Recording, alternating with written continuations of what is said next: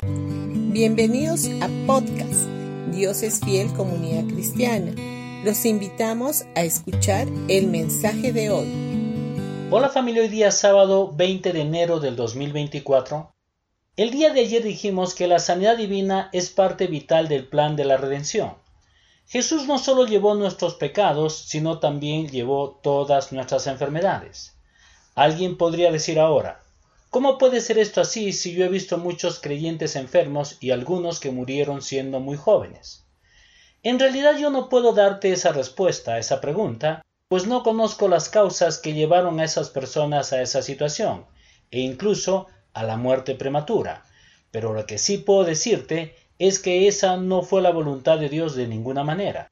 Dios no arranca a una persona de la vida como si fuera una flor, porque la necesita en el cielo. Aunque esto pueda sonar un poco extraño, hay quienes piensan de esa manera. Para poder entender la respuesta a esto, tenemos que entender que no se trata tanto de lo que Dios pueda hacer, sino de lo que las personas puedan estar dispuestas a recibir.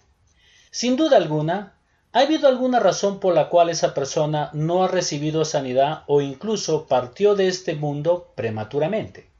Nosotros no podemos saber los pormenores, lo que sí sé es de que Jesús fue a la cruz y allí pagó el precio de nuestra salvación y de nuestra sanidad. No se trata tanto de lo que Él pueda hacer, sino lo que nosotros podamos recibir de Él. Ahora, debemos recordar siempre que la gracia divina equivale a provisión, y esta provisión abarca a todos y cada uno de los ámbitos de nuestra vida. Durante los años que tengo como pastor, me he dado cuenta que hay muchos creyentes que no han aprendido a recibir las bendiciones divinas gratuitamente. Hay muchos creyentes que todavía piensan que tienen que hacerse acreedores de las cosas de Dios a través de las buenas obras o de su buen comportamiento. Y esto es muy triste. Ver cómo los creyentes se bloquean a sí mismos pensando que la gracia divina es demasiado buena como para ser cierto y por eso no reciben. Hay creyentes que cuando escuchan el mensaje del Evangelio de la Gracia, creen que es un mensaje como para sentirse bien y nada más. Pero ¿sabías de que Dios desea que nos sintamos bien? Que tengamos su paz, que viene a ser shalom, la cual implica bienestar en todos los ámbitos de nuestra vida.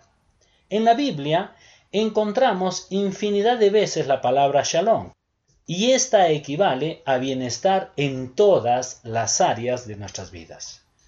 Bendiciones con todos ustedes y no se olviden que mañana domingo tendremos nuestros dos servicios a las 9 y a las 11 de la mañana en Pasaje Belén 109 Vallecito. Los esperamos y traigan a un invitado.